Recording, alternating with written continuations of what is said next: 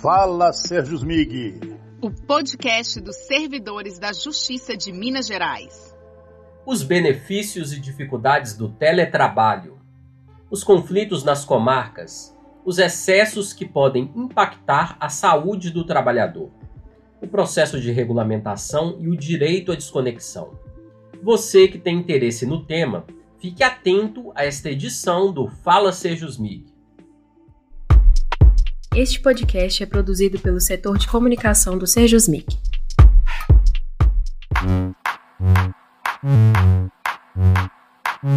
Olá, servidor e servidora do Tribunal de Justiça de Minas Gerais. Começa agora mais um Fala Sejusmig. No primeiro episódio, abordamos o assédio moral no ambiente de trabalho. No segundo, falamos sobre remoções e concursos no TJ. Agora, o tema é teletrabalho, aspectos positivos e negativos e a regulamentação da modalidade. O tribunal deixou de perder mão de obra qualificada. Acho que só vai crescer e isso vai ser um, um, um ponto positivo, sim, muito grande. É, é, quando você vai para o fórum, você tem aquela hora para chegar, aquela hora para sair. Quando você está em casa, você precisa criar essa obrigação. Sabe? Ninguém vai para casa sem ter um perfil. Ninguém vai querer encarar um, um trabalho desse se você não tiver o, o, perfil. E o próprio chefe de secretaria sabe quem tem o perfil, não, né? Eu acho que tem um lado bom, mas também não, não são só mil maravilhas, não se não tomar cuidado, se a pessoa não tomar cuidado, ela acaba ficando até duas vezes mais por conta do que uma carga horária normal no, no tribunal.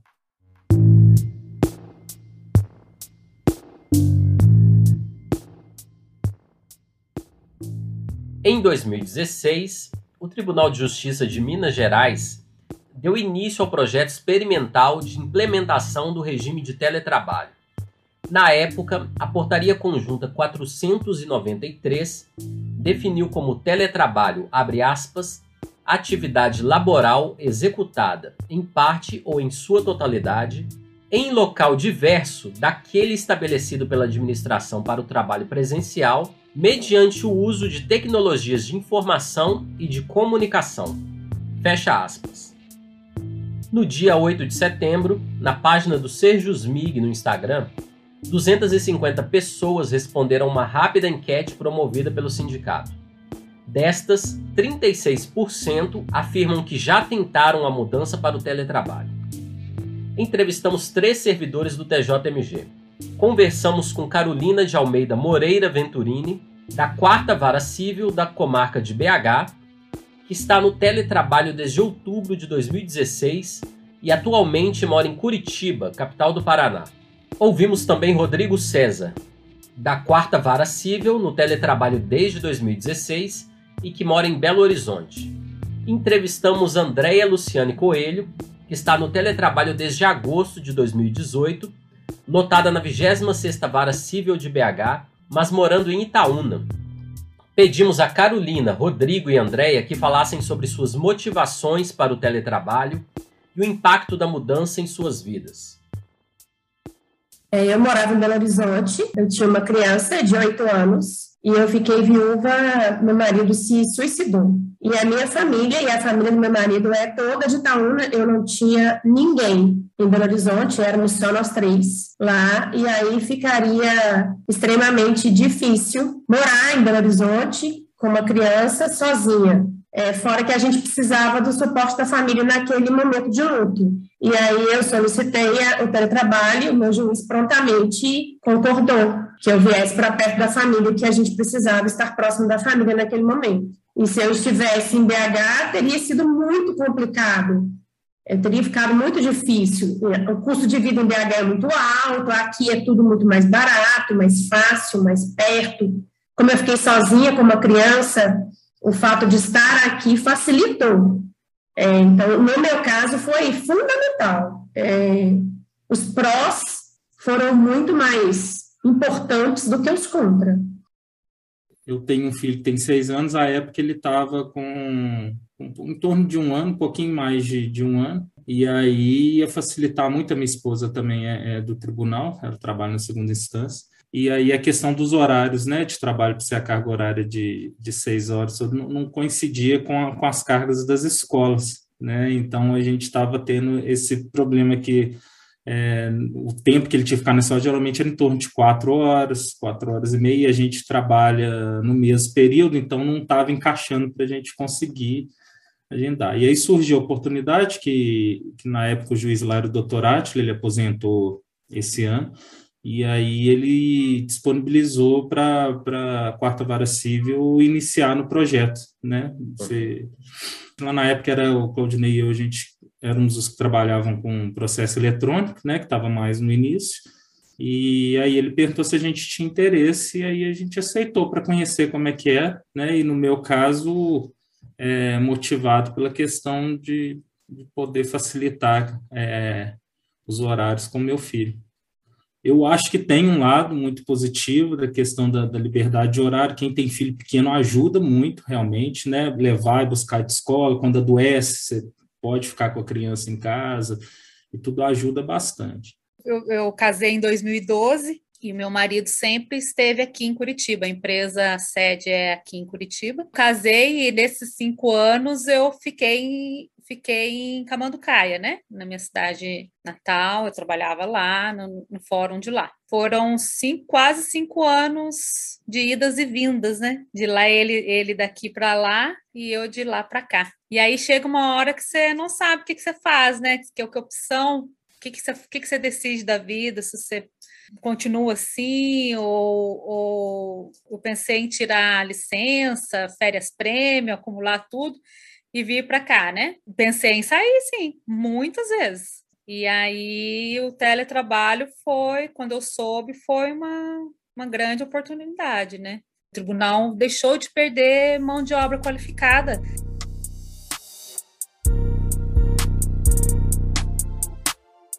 O fato de que alguns servidores querem ser incluídos nessa modalidade, por vezes conduz à falsa ideia de que a rotina do teletrabalhador contém apenas aspectos positivos. Muitos veem no regime um privilégio, acham que as pessoas que trabalham à distância têm menos tarefas. No levantamento feito na última semana pelo Sérgio Mig, também apareceram reclamações sobre falta de equipamento adequado uma boa conexão à internet e espaço compatível com as tarefas. Mas os principais problemas, de acordo com as pessoas que responderam à enquete, são a ausência de limites na jornada e as excessivas cobranças por produtividade no trabalho. Os servidores Andréia, Rodrigo e Carolina ressaltam que têm uma boa relação com suas respectivas chefias, mas tiveram contato com vários colegas que têm passado por esses problemas depois de cinco anos, praticamente, é, seis anos praticamente, eu sinto essa dificuldade em separar um horário mesmo do, do trabalho, né, fazer um, um horário fixo é, é, do trabalho. Então, assim, eu acho que, que se mistura, acaba que mistura muito. E também para quem é muito assim, ó, é, é, você também se perde no tempo, você trabalha, acaba trabalhando muito mais. E, mas aí, com o tempo, você vai, vai, vai, vai aprendendo a administrar tudo isso, sabe? Tenta de várias formas. Você marca no horário, você marca no reloginho a hora que começou, aí você para para ir no banheiro, você dá uma parada no relógio para não ter para não passar. Para mim não funcionou assim. Para mim funciona mesmo assim, o, de, às vezes eu trabalho pela manhã, às vezes eu trabalho à tarde, às vezes eu trabalho à noite, gosto, adoro a madrugada. Adoro a madrugada, trabalho muito de madrugada. Tem muita resistência, tem muita gente que acha que quem vai para o teletrabalho vai ficar à toa em casa, enquanto quem está no presencial vai ficar trabalhando. Ainda há essa mentalidade. É, o teletrabalhador bem aproveitado ajuda demais a secretaria.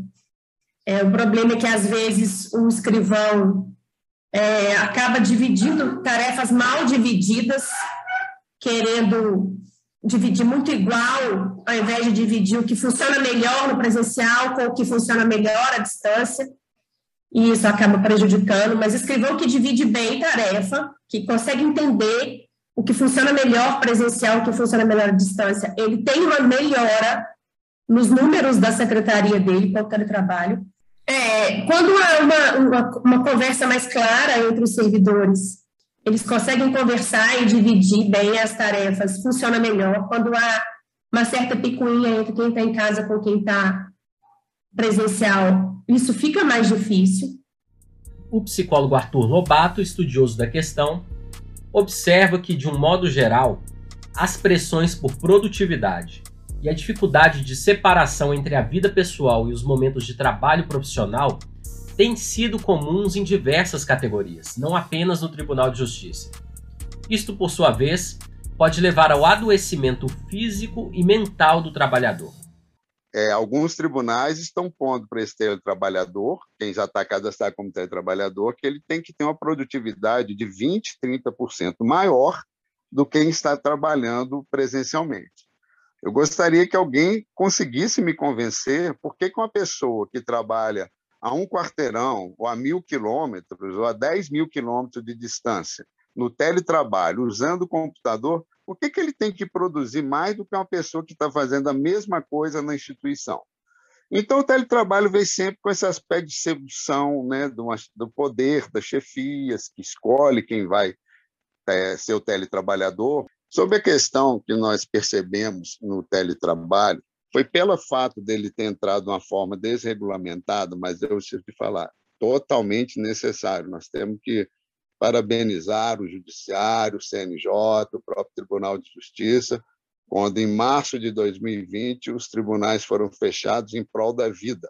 A vida humana é o mais importante. E a gente viu duas questões. Você, pegando organicamente, o fundo da questão é que se você tem que produzir a mais, você vai trabalhar mais horas. Se essas metas de produtividade não forem bem definidas, você vai acabar trabalhando sábado, domingo e feriado. Então, essa questão da produtividade foi uma das queixas. É, outra questão também da ergonomia. As pessoas têm que ter uma cadeira ergonômica, têm que ter uma postura em frente ao computador. Quem na pandemia, por exemplo, nas pesquisas após é, a, a, é, mostrar trabalha em casa com notebook deitado na cama, vai desenvolver o que a gente chama de dores osteomuscular no pescoço, no corpo, uma postura errada, uma cadeira errada. Então, outra questão que eu entendo que tem que ser para beneficiar o teletrabalhador é o comodato, porque na iniciativa privada, mesmo com toda a distribuição, é, destruição da CLT, é, nós tivemos aí um, uma espécie de regulamentação do teletrabalho na iniciativa privada, mas as empresas têm que fornecer o equipamento na forma de comodato mesa, cadeira. E essa argumentação, ah, o teletrabalho vira o trânsito na grande metrópole, é, mas você vai ter que arcar com internet, você vai ter que arcar com segurança. Volta e meia tem hackers invadindo tribunais. E se invadir a partir de um teletrabalhador? Então, a gente vê que a questão da segurança, ela gera o quê? Gera ansiedade também nesse teletrabalhador. Nós temos uma série de aspectos assim somáticos, que é o excesso de trabalho, da pessoa achar que tem que trabalhar até exaustão, caindo num quadro de estresse, de esgotamento. Nós temos o próprio assédio moral online, né? mensagens agressivas, áudios, em vez de a gente estar dialogando igual nós estamos aqui, um áudio agressivo envolvendo você, e muitos impactos da própria pandemia. A pandemia aumentou o medo, a insegurança, você tem que aprender um novo conteúdo sem ter muitas explicações, sem poder errar. Então, são vários aspectos somáticos, né, e psíquicos e emocionais. Então, esse excesso de preocupação, os problemas de tecnologia, vão dando desânimo, preocupação, a pessoa começa a desenvolver até uma certa fobia.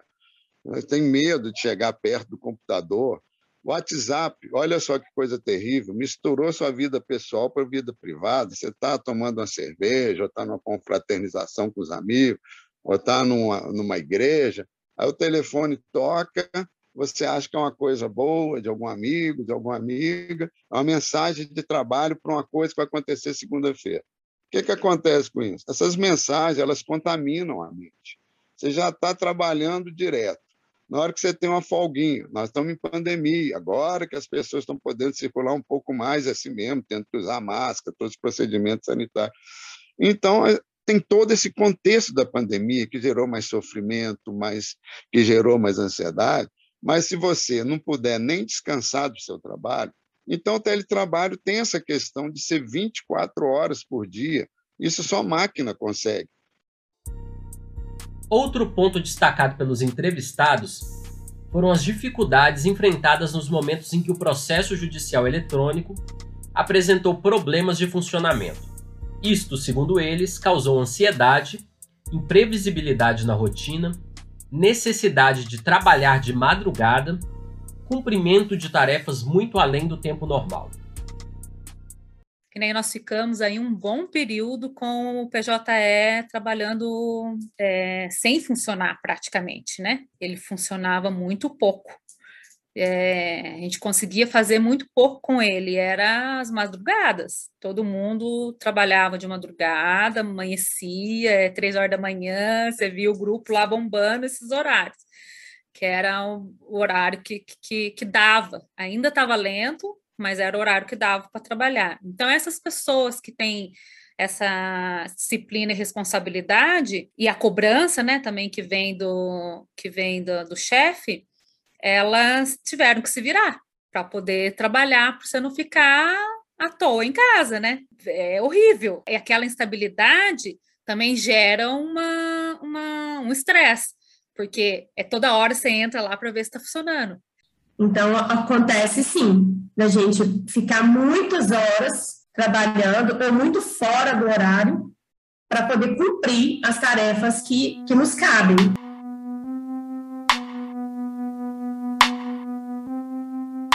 Está em curso no órgão especial do tribunal uma discussão com vistas a regulamentar o teletrabalho. A iniciativa tenta responder à nova realidade advinda com a pandemia e a expansão do número de pessoas que estão migrando para o home office, o trabalho remoto, o trabalho à distância.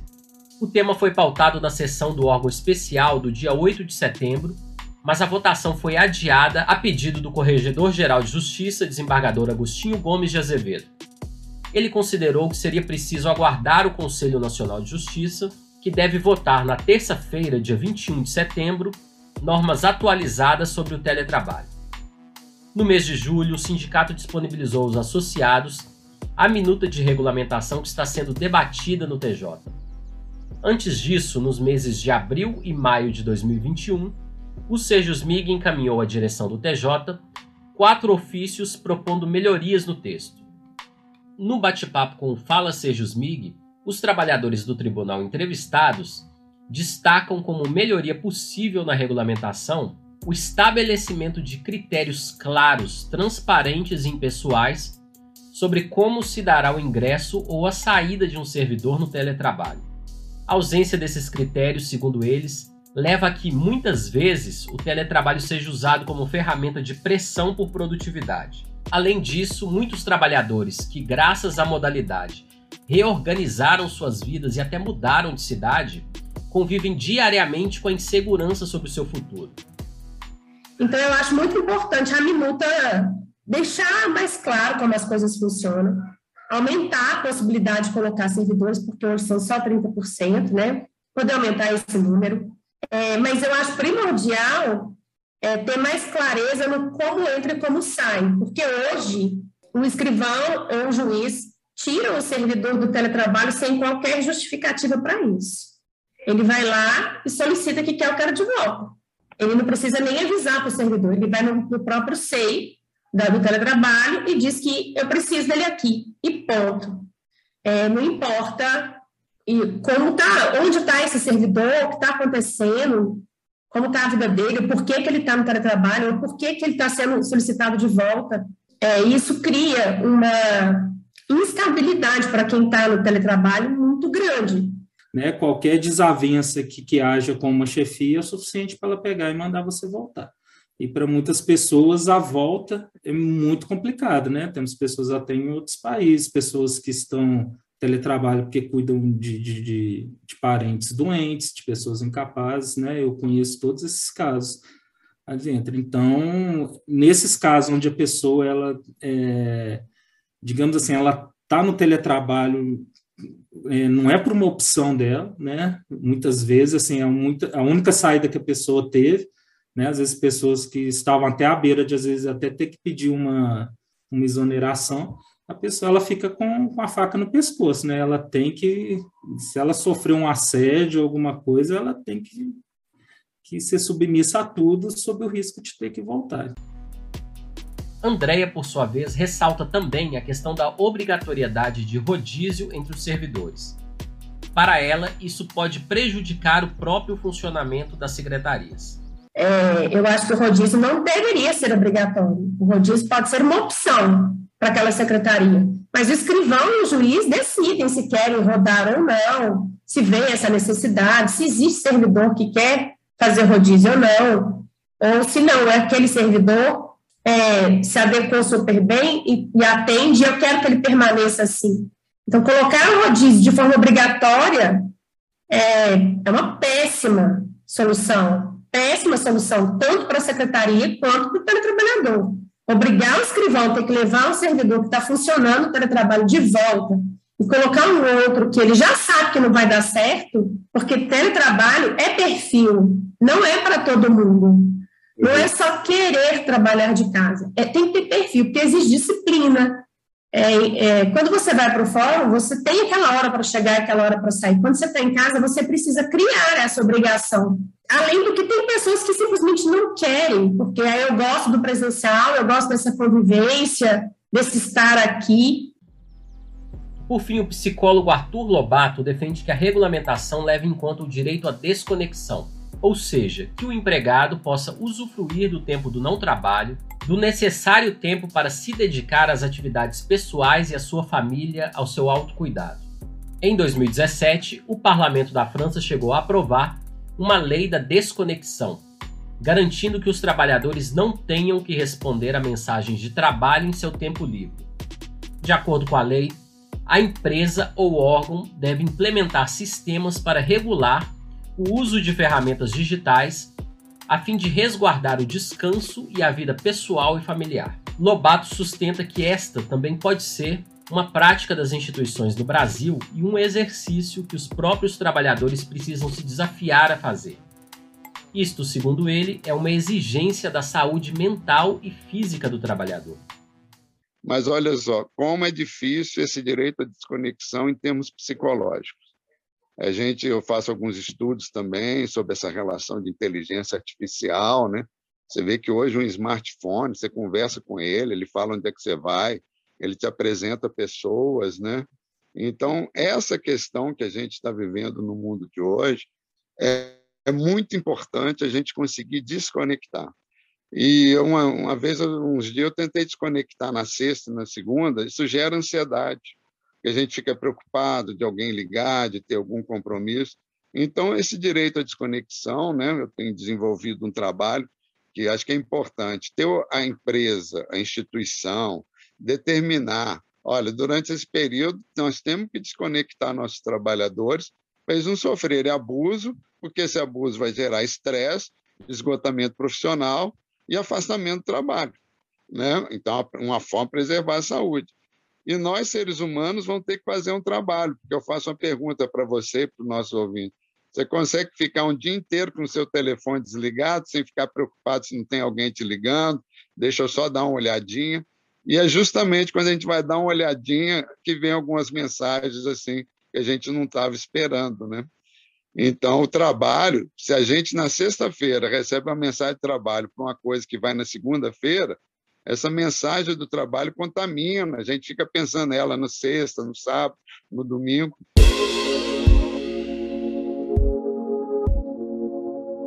Na enquete realizada pela comunicação do Sejusmig, 65 pessoas responderam que a principal melhoria a ser feita no regime de teletrabalho é a garantia de equipamento adequado.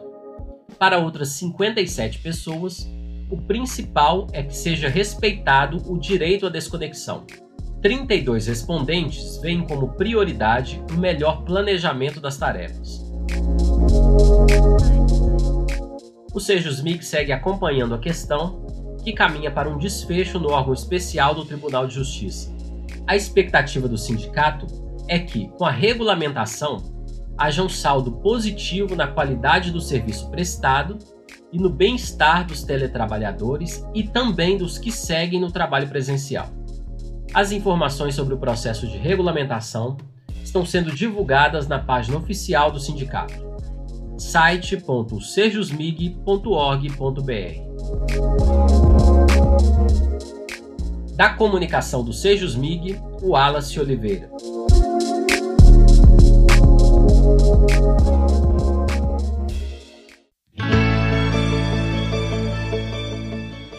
Sérgio Smig. Unir, lutar e vencer.